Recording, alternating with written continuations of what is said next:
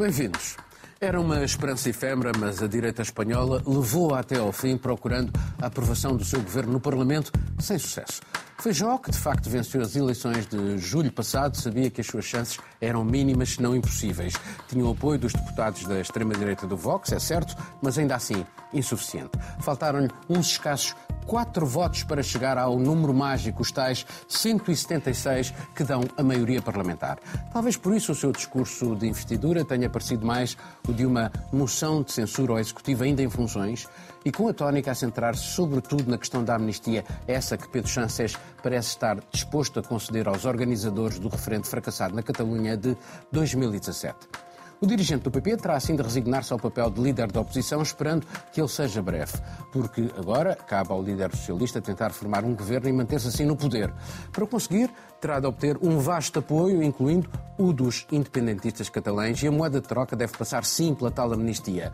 Com isso, Sánchez arrisca aumentar ainda mais as tensões. O tema é fraturante e divide profundamente a sociedade espanhola. Direita e extrema-direita já deram claramente a entender que o irão explorar ao máximo. Marcelo, é a democracia a funcionar ou é o risco para a democracia que o partido mais votado não possa governar? Não, isto é a democracia a funcionar e nós eh, já estamos habituados em Portugal, desde a geringonça, que o partido mais votado pode, pode não governar. Pode acontecer porque existe, existe a regra da, da maioria no Parlamento para, para, para que um governo possa possa, possa governar, possa ser. É o Parlamento que aprova. Portanto, deste ponto de vista, não me parece que, que, haja, que haja nada de, de, de novo. Uh, o problema espanhol é um problema específico porque temos, um, temos uma esquerda que, por um lado, é, o, o, Partido Socialista é, é, o único partido que consegue dialogar com os partidos regionais, regionalistas e, e em alguns casos, independentistas, cada Mas vez o, mais. O, o, PP também tinha o apoio de um partido uh, uh, regional. Sim, mas uh, neste momento a questão. Mas não chegava é, para todos os não efeitos. chegava para todos os efeitos.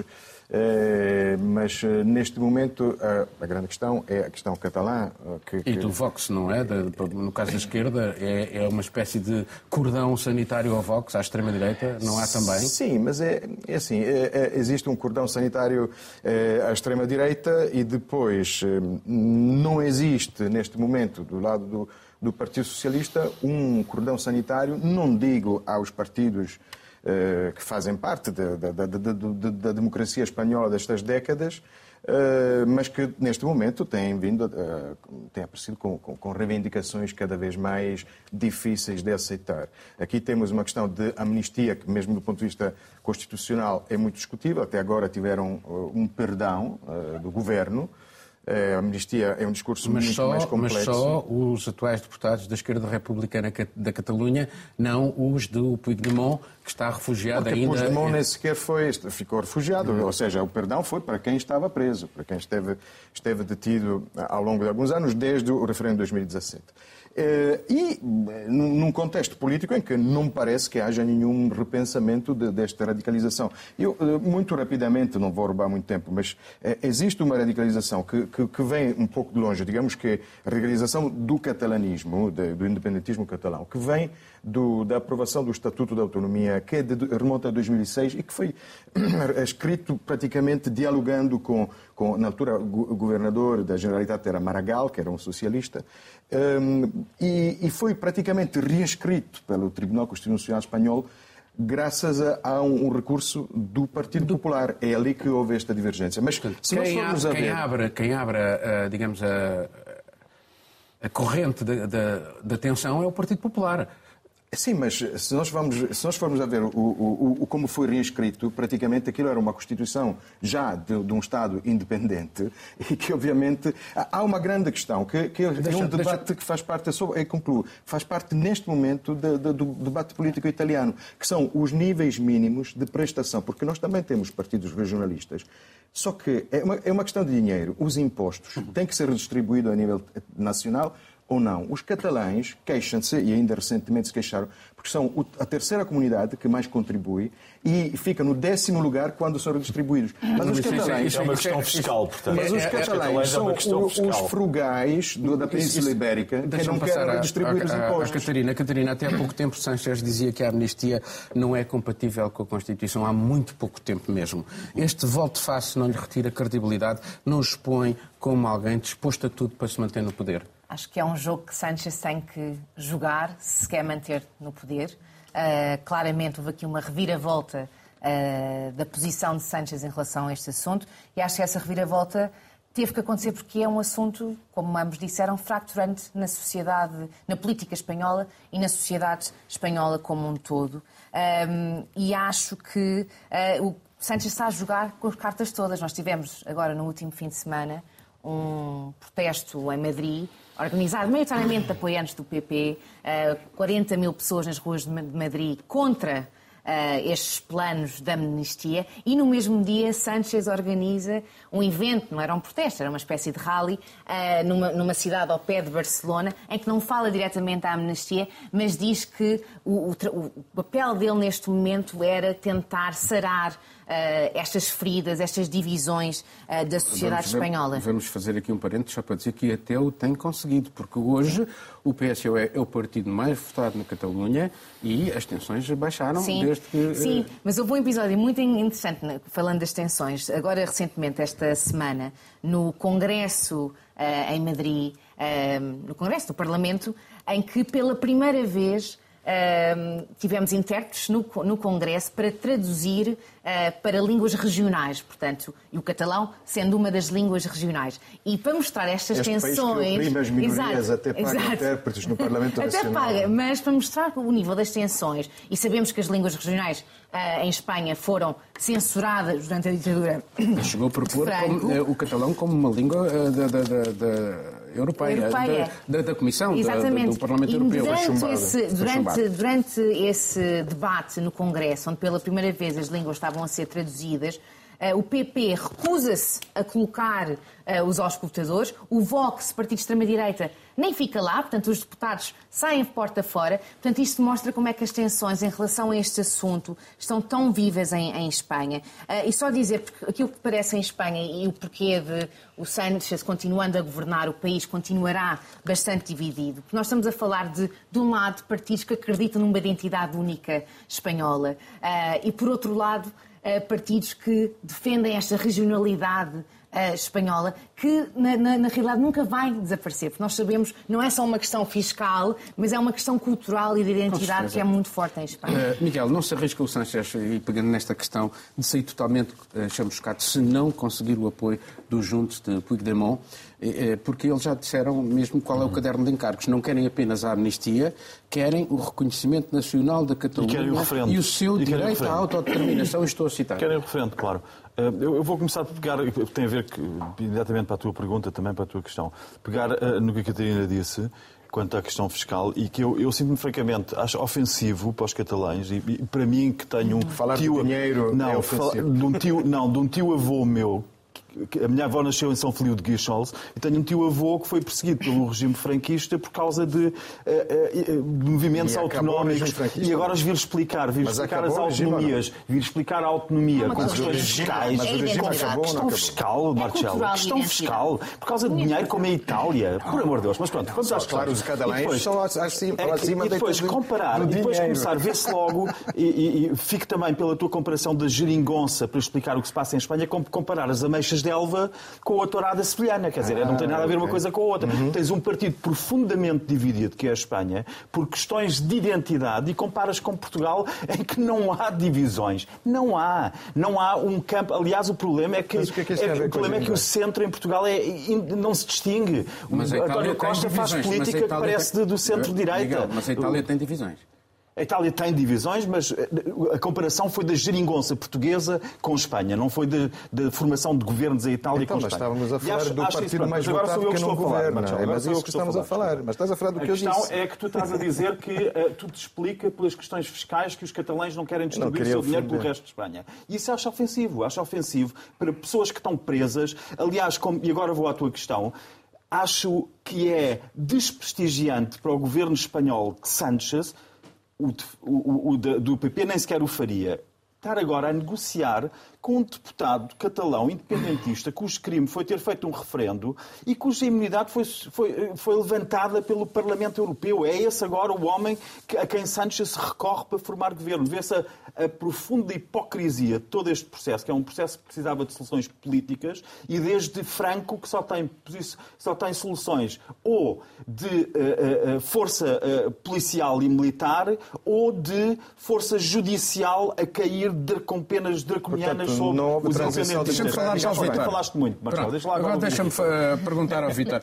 oh, oh, Vitor, isto não é mais um sinal de que a Catalunha continua a envenenar a política espanhola? Bom, uh, são reflexos que realmente não, não, não orgulham uma vez mais aquilo que a, a, Espanha tenta passar para o mundo. Apesar de que uh, Sánchez em 2018 Uh, orgulhar-se de ter feito uma série de reformas e tudo mais, e tendo concedido inclusive indulto algumas figuras uh, uh, das suas ilhas, eu acho que estamos presente de uma polarização na política espanhola, na sociedade espanhola, como nunca antes se viu.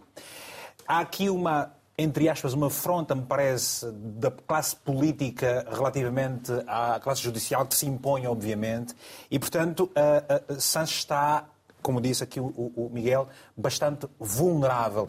A ver, vamos. Portanto, eu acredito que uh, a maturidade da, da, da classe política espanhola poderá poderemos ter naturalmente um outro ar, porque se precisa porque o que está a acontecer em Espanha hoje é um pouco daquilo que aconteceu com o Brasil muito recentemente, nas eleições entre Lula da Silva e, e o e Bolsonaro. Bolsonaro. Bolsonaro. É, é bom sinal quando esquecemos o nome dele, é sinal que estamos ultrapassado. ok, mas, mas pode vir um outro nome e começa a mostrar essa polarização, por exemplo, na, na, na, a, com, com, os Estados Unidos da América. Mas, mas esta questão das identidades, por exemplo, em África, é uma coisa também muito terrível. É uma, terrível. É, em Angola, que causa guerras, Angola inclusive. É, na Angola é é. Em Moçambique, e vou pegar, por exemplo, em Moçambique. Por exemplo, uma, uma das províncias do norte de Moçambique, uh, mais a norte, é a mais rica do país e é aquela... Cabo Delgado. Cabo Delgado, exatamente. E, e depois é aquela que recebe menos uh, Sim, retorno. mas não é só... Angola tem esse presente com relação, por exemplo, à Cabinda, que é a província que, uh, com o petróleo, contribui com mais de 80% do orçamento geral do Estado e depois já é uma miséria presente e daí, por uhum. exemplo, a FLEC FLAC a estar com essas... Portanto, o ressentimento mas, mas, existe também... Mas, é, é... mas não estamos a comparar a Catalunha com Cabinda ou com Cabo Delgado, não, não é? Não, estamos não. a falar da região mais rica do país. Esta é, é mesmo em termos uh, académicos, já há muitos politólogos, aqui fala-se de revolução dos ricos, é o que acontece na Lombardia, em Itália. É, são os frugais que querem são, são, os pigs quando estão em Bruxelas e querem fundos europeus. E quando estão em casa dizem nós com a Sevilha não temos nada, não temos nada a ver com nada com Sevilha. Eu acho, eu acho, que, eu, eu acho que a é justiça, eu acho, eu acho a Liga que... Norte uh, usou muito esse Exato, argumento é a mesma coisa. do Humberto Bossi. O debate em Itália, em Itália é exatamente este. Neste momento fala-se de níveis essenciais de prestação porque tem a ver com a distribuição de, de, dos impostos. O Miguel não gosta de falar de dinheiro, mas é, também faz não, parte essa lógica. Eu acho que é uma travessia. Eu acho que é uma essa lógica, Lisboa queria declarar, queria se ver livre do, do, do Baixo Alentejo e ver livre de Açores e Rabo mas Boi. Isso, oh, mas é isso que a Catalunha faz. Deus, eu acho que a amnistia no vinho... Terminar o Vitor. também o problema é fiscal. Não tem nada a ver com a Conferência de Berlim de 1878. Não, essa Conferência de Berlim que depois separou o mundo e criou dificuldades nas fronteiras, vamos falar depois. Eu acho que tem que haver aqui eh, da parte dos espanhóis uh, mais sinceridade. Porquê? Ferrou, por exemplo, quando esteve no Parlamento, não apresentou um programa, antes, pelo contrário, apresentou uma espécie de moção de censura. Criticou, criticou, criticou, criticou, criticou perdeu essa oportunidade. Agora, medidas nada. Medidas nada. E eu acho que há, da parte das pessoas, essa dificuldade em perceber uh, os políticos, porque uh, apresentam um programa eleitoral, depois, quando lá estão, não conseguem aquilo que apresentam, fazem essas uh, manobras, esses, esses, esses, esses, convênios entre. Mas parte do jogo político. Pronto, mas esse jogo político depois defrauda a expectativa do cidadão eleitor. Oh, Vitor, mas o, o, PP está a governar já em seis regiões com a extrema-direita do Vox e em 100 comunidades com a extrema-direita do Vox. Portanto, isto aqui vai muito para além de uma mera questão programática para as eleições. Tem a ver com, com o ADN do Partido Popular, de onde, aliás, vem o Vox, não é?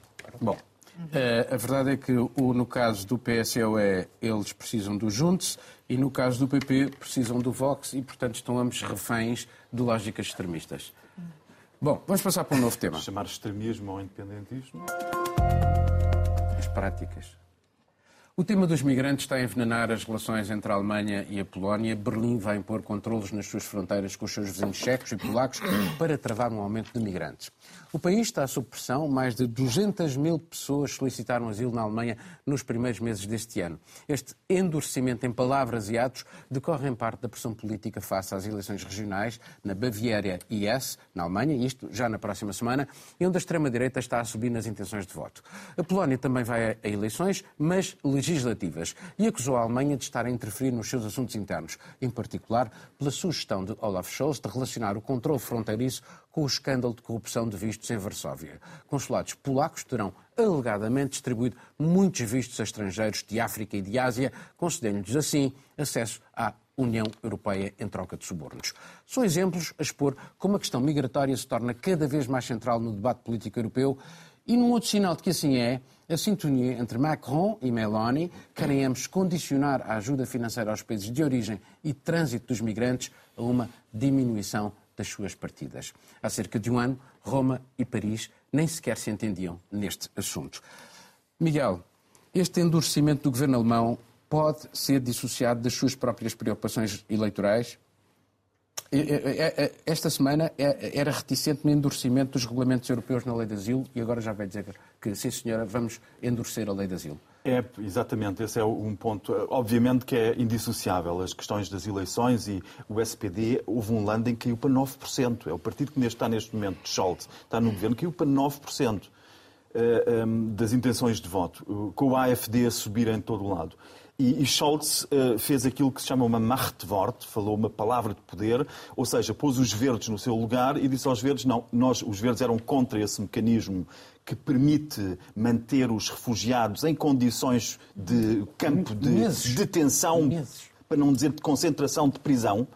E os verdes eram ainda contra isso, eram um dos últimos bastiões, porque no clima já cederam, na política externa cederam, faltava ceder nas questões humanitárias. Eu ouvi esta semana, portanto, os verdes cedem à pressão do Scholz para se autorizar esses campos, que a Alemanha era das últimas resistências na Europa, era das últimas, mas cede agora. E eu ouvi uma ministra dos verdes dizer isto.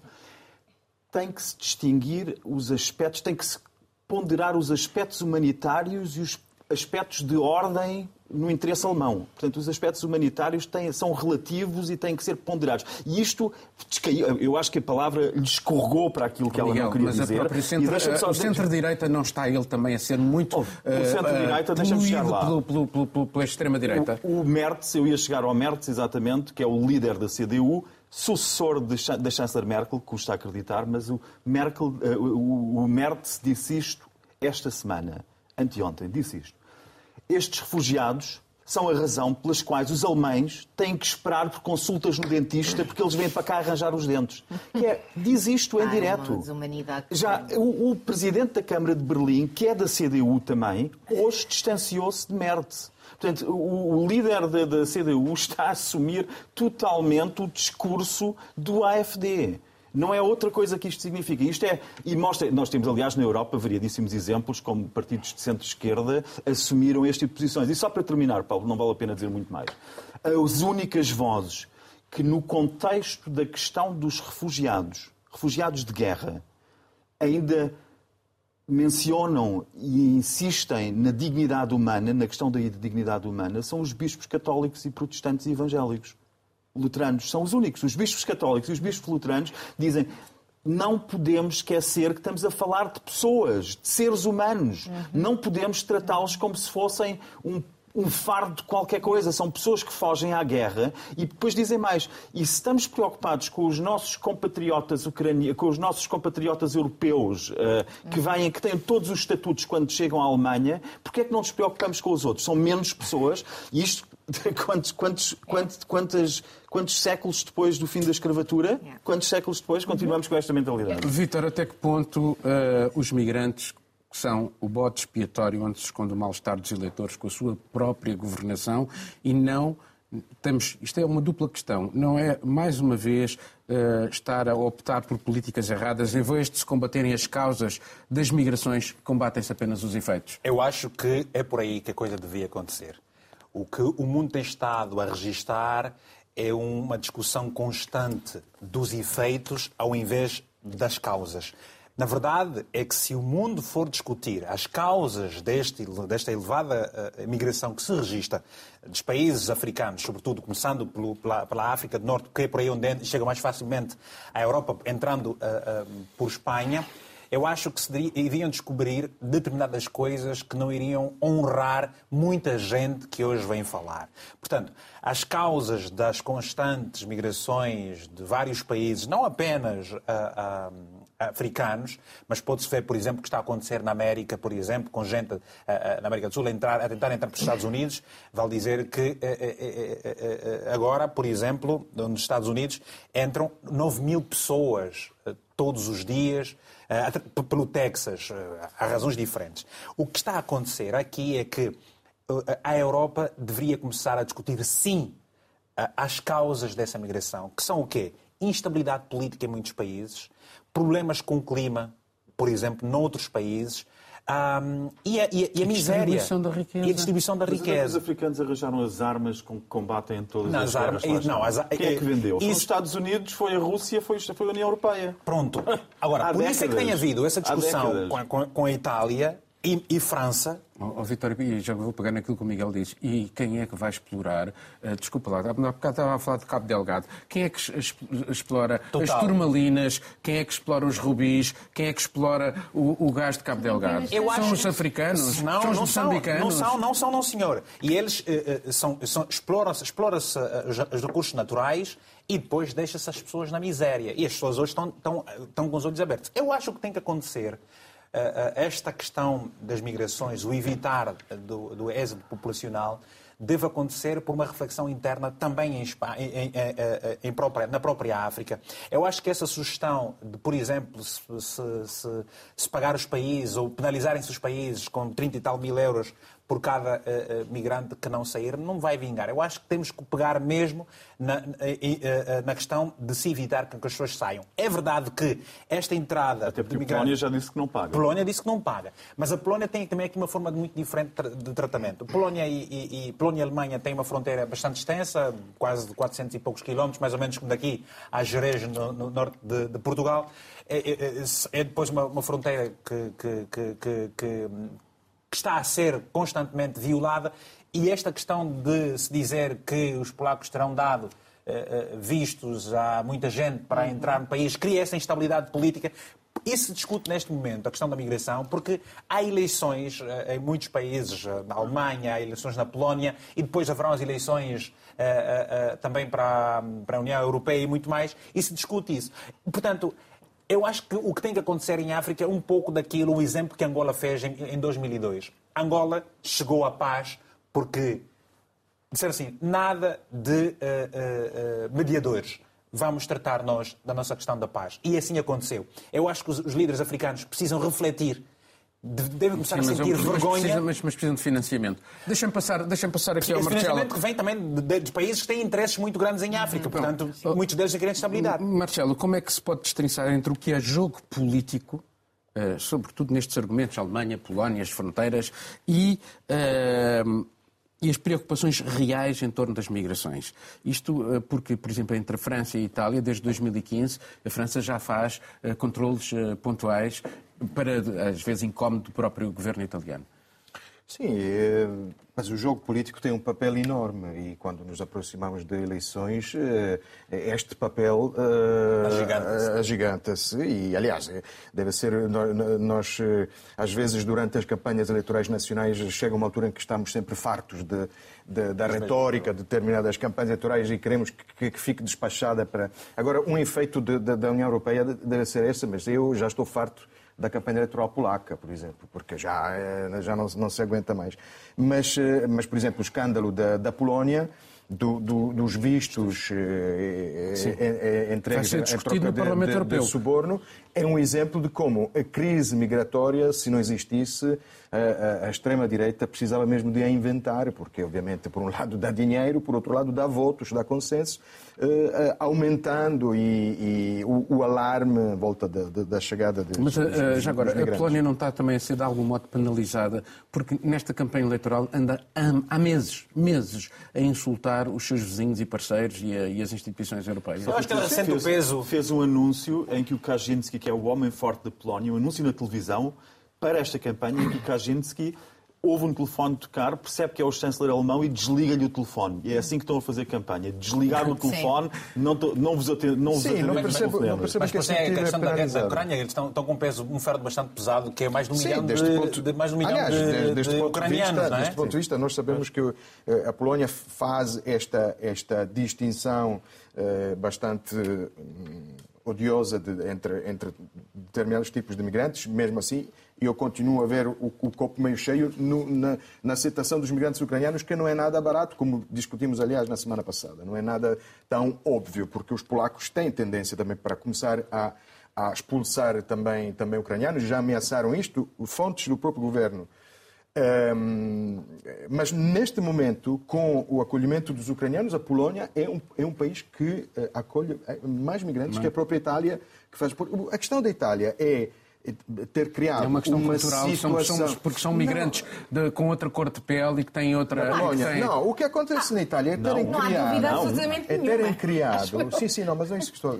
O que acontece na Itália é terem criado uma eh, situação de emergência, eh, lá está, porque, porque depois a própria emergência traz consenso, em ilhas como Lampedusa, e continuar a alarmar-se, por exemplo, contra as ONGs. Nós tivemos eh, esta semana um, um, uma crise, uma crise diplomática com, com, uma crise diplomática com a Alemanha. Há uma crise, parece que a Meloni, a Meloni escreveu uma carta, uma carta e indignou-se por a Alemanha ter disponibilizado dinheiro para porque, salvar pessoas porque no mar. Financia, para salvar pessoas no mar. Quer penalizar judicialmente as, as ONGs. Aliás, aliás só para completar... E depois deu verbas também a uma ONG que é italiana. Sim, sim, não é uma ONG, é uma ONG italiana e a ONG que Bom, salva pessoas Deixa-me passar à Catarina. Uh, Catarina, têm razão os críticos uh, quando referem que esta, esta estratégia europeia de financiamento dos países do Magreb, no caso da Tunísia, por exemplo, mas também do, do Senegal, que eles já deram material para, para, para, para, as, para, as, tropas e para os militares do Senegal controlarem os, os migrantes, isto uh, alimenta a corrupção e torna o controle das fronteiras da União Europeia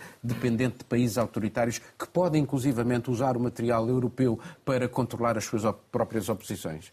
Creio que isso pode, pode ser parte, uma parte do problema, mas acho que o problema maior uh, aqui é que as guerras continuam, os conflitos continuam, a crise climática continua, as perseguições políticas continuam e religiosas continuam. Portanto, estas pessoas uh, vão continuar a vir para a Europa se as situações nos países, como descreveste, se mantiverem. se mantiverem assim. Não há dúvida nenhuma que as pessoas vão continuar a vir. Nós vemos, por exemplo. Uh, há uma discrepância muito grande da, da condição social. Mais uma vez, ano... então, é a questão é das políticas de desenvolvimento que estão todas mal, mal desenhadas. Claro, porque se nós formos olhar, estávamos a falar há, há bem há pouco sobre, por exemplo, pelos não. europeus? Não, assim, a política de desenvolvimento da Europa está consolidada. A questão é que a África, por exemplo, está completamente desfasada. Não há política de desenvolvimento nenhuma, pelo menos não há. Mas os financiamentos, mas os financiamentos, apoios, os são financiamentos de conveniência. Claro, portanto, mas, por exemplo, se nós, temos, mas se nós temos zonas no, no continente africano, por exemplo, onde os investimentos vêm de empresas estrangeiras,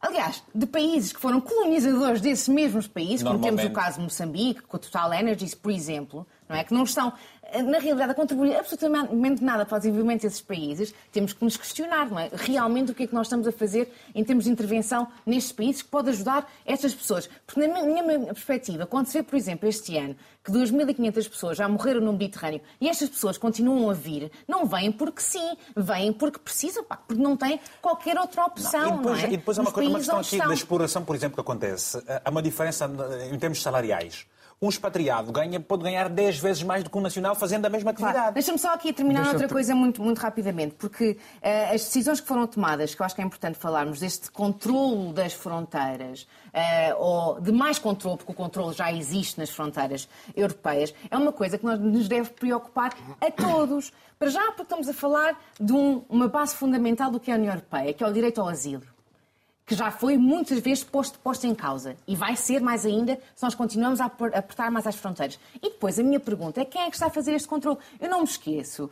que no pós-guerra, quando a guerra na Ucrânia começou, na fronteira com a Polónia, nós tivemos pessoas racializadas, tivemos ucranianos a entrar, não é? E tivemos pessoas racializadas na fronteira com a Polónia, que os agentes disseram, não, não, que aqui vocês não entram. Moçambicanos? Exatamente. Nós fizemos Sim. um debate na televisão sobre isso. Exatamente, portugueses também. E aqueles que vinham através da Bielorrússia, lembras-te dos pushbacks Exatamente. que houve? Portanto, Pronto. isto preocupa-me muito, porque vamos, vamos entrar, já há várias violações de direitos humanos na União Europeia, tanto em mar como em terra, mas se nós apertamos ainda mais as fronteiras, eu gostava de... Olha, dizer, não, valor de 380 milhões. Vamos passar para outro tema. É um caso inédito no Tribunal Europeu dos Direitos Humanos, é também o maior no género. Seis jovens portugueses acusam 32 Estados europeus de não agirem com suficiente rapidez no combate às alterações climáticas. Argumentam que isso é uma violação aos seus direitos humanos, querem uma decisão juridicamente vinculativa que obrigue os Estados a agir mais depressa. Os jovens queixosos, com idades compreendidas entre os 11 e os 24 anos, são defendidos por igual número de advogados da Global Legal Action Network, organização sem fins lucrativos com sede na Grã-Bretanha.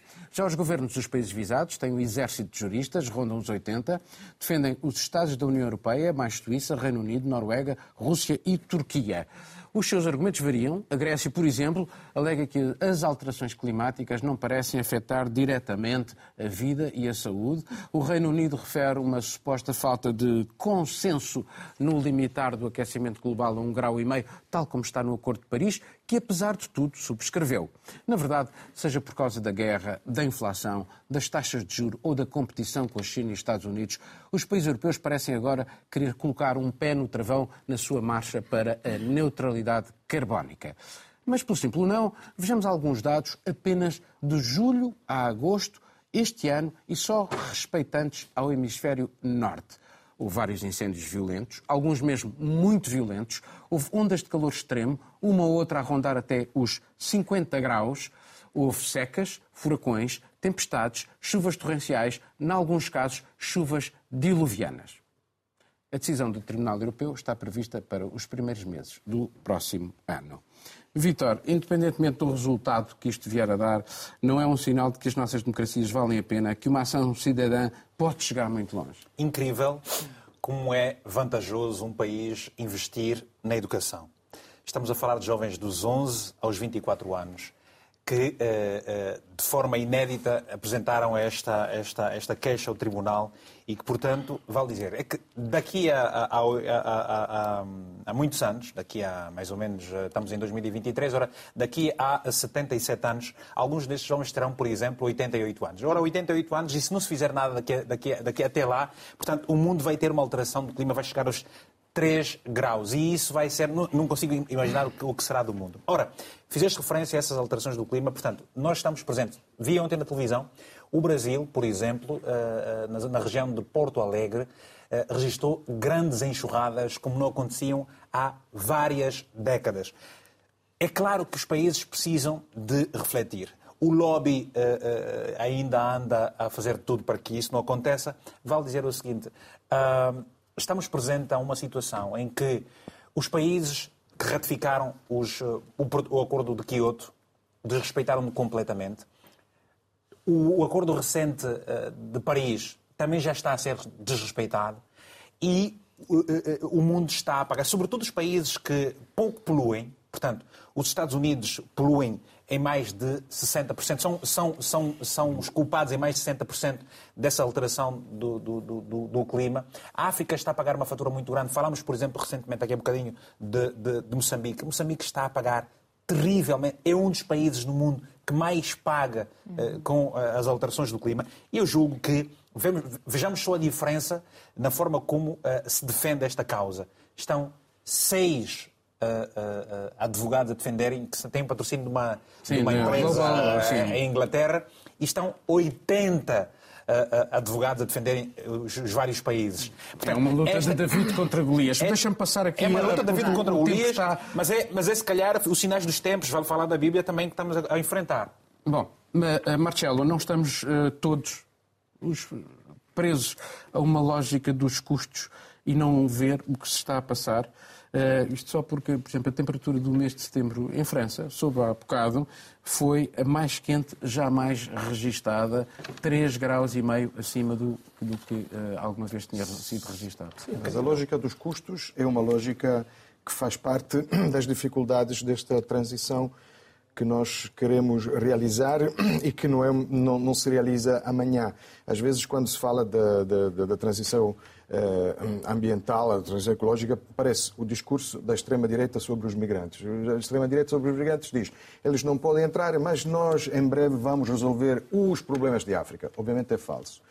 E, e nós não vamos resolver o problema climático amanhã, mesmo daqui a 50 anos. Nós temos, temos alguns prazos uh, úteis, mas depois destes prazos haverá mais prazos, porque, porque nós vivemos num, numa cultura científica que que vê continuamente desafios. Nós conhecemos o relógio do, do universo e que é posto em causa e que é, e que é posto em causa por por por, por sim, questões mas nós políticas. Temos, mas nós temos eh, sim, mas são questões são questões políticas, mas eu não não gosto de usar sempre a palavra política com desprezo. São questões políticas. Mas eu não porque... estou a usar com desprezo. Eu Exato, estou a dizer bem, que é uma, é uma constatação. É, é, os, factos científicos, é... os factos científicos são uma constatação. E também. Mas a política tem que, tem que, tem que eh, gerir situações em que na transição há, como dizem os americanos, winners e losers.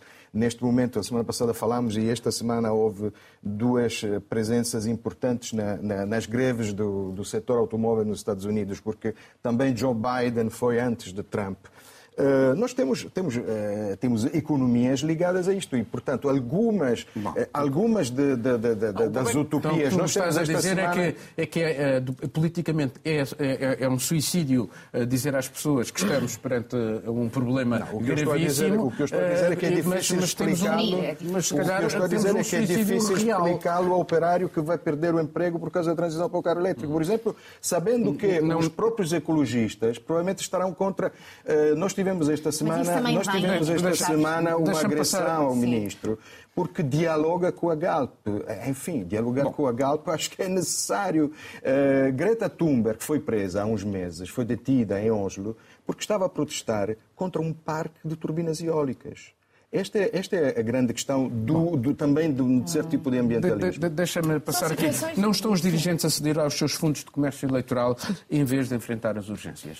Sim, eu acho que, aliás, este caso, este caso específico destes jovens que foram ao tribunal mostrou isso. Eu estive atenta e segui um, o, o, caso no dia e li vários dos argumentos dos, dos governos europeus que foram enviados para o Tribunal uh, e nós tivemos coisas absolutamente surpreendentes, não é? Nós tivemos, olhando aqui para o caso de Portugal, em que o representante de Portugal, Ricardo Matos, questionou o que chamou o estatuto de vítima. Basicamente, o argumento dele foi que, já que as alterações climáticas afetam toda a gente, ninguém pode ser uma vítima das alterações climáticas, não é? Depois tivemos... Pronto, isso foi o argumento de Portugal. Mas a causa e efeito é difícil tivemos... de decidir é... no Tribunal, porque no Tribunal certo, é isso que se mas, faz. Mas, mas politicamente é podemos... Politicamente, eu acho muito interessante isto politicamente, porque nós olhamos, por exemplo, ao caso da Grécia, que teve um argumento parecido ao de Portugal, em que diz que o aquecimento global não tem causas na saúde e na vida humana, mas depois, governos como é o português e o grego, quando temos incêndios o verão todo a queimar as nossas florestas, para não jogarem a carta política de é a nossa culpa, porque nós não temos recursos suficientes, não investimos o suficiente. É um a carta é que nós é usamos, usamos, usamos, usamos a carta climática. Mas depois, num caso importantíssimo, importantíssimo, que é o único, que pode ter consequências até para o próprio Tribunal dos Direitos Humanos Europeu, porque pode ser a primeira vez que este tribunal consegue, de alguma forma, uh, determinar uh, políticas climáticas. Portanto, aqui podemos abrir um precedente em algo que é muito forte, eu sei que os governos têm que se defender, isso vai mas continuar. com este tipo de argumentos é uma vergonha até para aquilo que eles andam a dizer o ano todo. De... Não é? é um Miguel, isso. Eh, este travão europeu eh, porque começou com Macron e depois todos os outros foram atrás. É preciso eh, fazer aqui uma espécie de travão na, no, no, no, Green Deal europeu. Isto é uma cedência também à, à lógica eleitoral. É uma cedência à lógica eleitoral e é, sobretudo, vai dar, vai resultar uh, na conclusão que uma não transição só tem losers, não, não, há, não há vencedores. Uhum. Há vencedores naquela, na distribuição de dividendos no fim do ano e nos lucros das petrolíferas, recorde outra vez daqui a dois anos, e em quem vende as centrais de carvão pelo mundo fora. Esses são os vencedores de curto prazo. Mas por isso é que este é um tema que é ótimo, porque é o único em que fico totalmente calmo, porque a, a, forma como está a ser tratado é uma autêntica farsa. É uma autêntica farsa. Eu percebo muito bem estes jovens que dizem sofrer de eco-ansiedade, porque, de facto, perante um problema dramático, a inação uhum. e aquilo que é, são as ações contrárias à solução, que é mais centrais de, de carvão, mais, é, é, tão óbvia que só pode haver eco-ansiedade. A minha filha é incapaz, que tem 13 anos, vai para a praia e, e, passa o tempo a apanhar plásticos porque sente a obrigação de salvar alguma coisa. Eu tento convencê-la a apanhar só três peças de plástico e depois gozar o resto da praia. Mas, de facto, esta ansiedade entre os jovens entende-se perfeitamente e há aqui um problema de discurso. Eh, eh, quase que concordo em alguns, quase concordo em alguns aspectos com o Marcelo, com um tema cuidado. tão calmo. Quase concordo.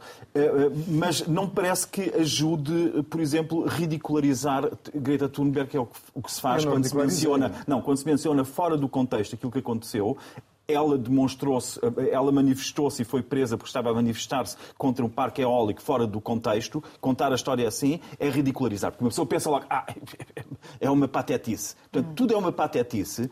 O facto, foi, o facto é. Dizer, não, não foi bem assim, Marcelo, não foi bem. Bom, aconteceu, foi, protege, não, não vamos entrar em técnicos. Ela disse que ela foi, ela foi, ela foi, ela foi, ela foi identificada. Ela foi identificada, foi para identificação. A pergunta, Miguel, deixa-me colocar-te uma questão. A urgência, há dois anos, fez com que o, o, a Comissão Europeia criasse o Green Deal. Achas que hoje uh, haveria um Green Deal europeu? Bem, tudo depende da rotulagem. A União Europeia é capaz de mudar a energia nuclear e a queima de gás para uh, aspectos verdes de, de, de, do setor uh, e ambientais e ecologicamente responsáveis, de maneira que tudo é possível. Agora, a União Europeia o que claramente está a ver é que, uh, no caso da, da, Comissão Europeia de Ursula von der Leyen, é que ela quer ser reeleita para o ano e por tudo o que são preocupações ecológicas vão desaparecer até ela ter garantido o seu próximo mandato. Até lá está a fazer todos os favores e a fazer todas as concessões à indústria e à agricultura. Bom, vamos passar para, uma, para a ronda final. E é o tempo agora para uma ronda sobre outros assuntos que vocês pretendam destacar. Vou começar por ti, Vitor. Bem, eu destaco aqui um vídeo que, na verdade, é de 2022, uh, na Irlanda, uh, onde uma criança, uma ginasta, uh, no fim da, da atividade, uh, foram, foram recebendo as medalhas e ela, por ter uma cor diferente, cor negra, acabou por não receber a, sua medalha. Isso é um assunto que indignou bastante o mundo. Milhões de pessoas acabaram por ver o vídeo que se tornou viral nas agora, redes sociais, agora, agora um agora. ano. O incrível é que a, a, a, entidade que supervisiona a questão do, do, da ginástica na Irlanda não pediu, não reagiu durante todo este tempo. Ou seja, pediu desculpas só agora e enviou uma carta à família, quase, nem sequer esteve assinada. E, portanto, o racismo, o clima e, e, tudo o resto são situações que não, não nos devem orgulhar. O clima é um problema que nos afeta a todos e o racismo é algo também que não deve orgulhar quem quer que seja. Deixa-me só dizer-te que eu, eu, eu, vi o vídeo e é, como disse a não, é, Simone Biles, é, é, de partir o coração. É, esta, esta, esta, esta, sim. Sim, é mesmo. Eu ia destacar eh, um tema no Brasil. Eh, na semana passada, eh, o Supremo Tribunal Federal do Brasil assegurou os direitos eh, dos povos indígenas ao rejeitar o marco temporal. E o que é o marco temporal? O marco temporal é uma tese, uma tese jurídica no Brasil que impedia a demarcação destas terras, são terras ancestrais, e basicamente reivindicando, reivindicados por povos indígenas. Esta decisão foi vista como uma grande vitória no Brasil e foi, como vemos nas imagens, bastante celebrada também no Brasil. Mas apesar, apesar disto, esta, esta decisão tem muitos obstáculos pela frente. Nós sabemos que um dos grandes obstáculos no Brasil é o lobby agrícola, que é muito, muito forte no Brasil. Uh, depois do voto, o lobby agrícola disse logo que ia continuar a puxar por, esta, por este marco temporal. Uh, e nós temos no Brasil uh, a bancada ruralista, que é como eles se chamam. Muito poderosa. muito, muito poderosa. Portanto, isto será certamente um tema que vamos seguir aqui no programa e um tema muito importante no Brasil. E o Miguel também traz um tema muito importante. Miguel.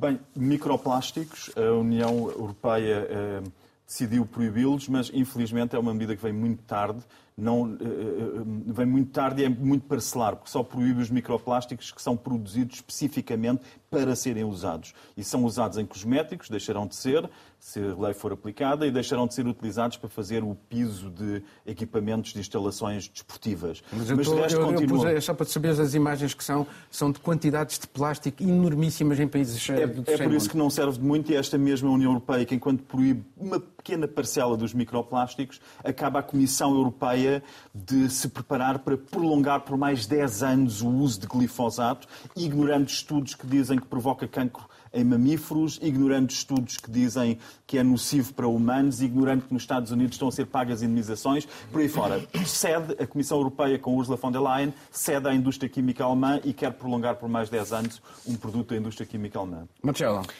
Eu trago, o meu destaque não tem imagens hoje, mas trouxe o livro. Eh, este livro, No Meu Bairro, que é um livro que educa as crianças a, a diversidade através de pequenos poemas, é um livro que foi lançado no fim de semana passado e o lançamento do livro foi interrompido de forma. Não temos imagens, mas podem procurar na net, são imagens bastante impressionantes, porque foi interrompido por ativistas de extrema-direita. Eh, o livro vai ser lançado novamente hoje na Fundação Saramago.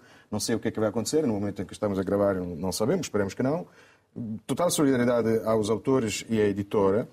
É caso para dizer a famosa frase atribuída a Voltaire, que não é de Voltaire, eu não concordo com o que dizes, mas lutarei até a morte para que tu possas continuar a dizê-lo. Eu até concordo com o que está escrito. A única coisa aqui, o livro, a característica do livro é que está escrito numa língua eh, que é chamada linguagem ELO, para a inclusão, é uma linguagem que não usa os géneros gramaticais para quem não se identifica. Parte do pressuposto que a língua que usamos aqui, por exemplo, para discutir entre nós, Sinais dos tempos. Ofende, ofende as minorias. Nós conseguimos ofender nessa língua Exatamente. também. Não, mas atenção, eu acho que este é, livro tem é, direito a estar nas livrarias como vivemos numa sociedade livre, em Budapeste. Como, como, como vivemos numa sociedade livre e democrática, quem quer comprar, compra, quem não quer, não compra. Exatamente. E quem, mas quem não gosta também pode dizer que não gosta. o problema é que este, esta ideia nas escolas já não vai ter a oposição de meia dúzia de energúmenos, mas de pais, mães, e temos uma batalha cultural ao estilo de Santis, Trump e por aí fora. Se calhar Vamos ter é uma batalha que vale a pena lutar, talvez. Bom, temos e assim chegamos ao fim de mais um programa. Tenham um bom fim de semana.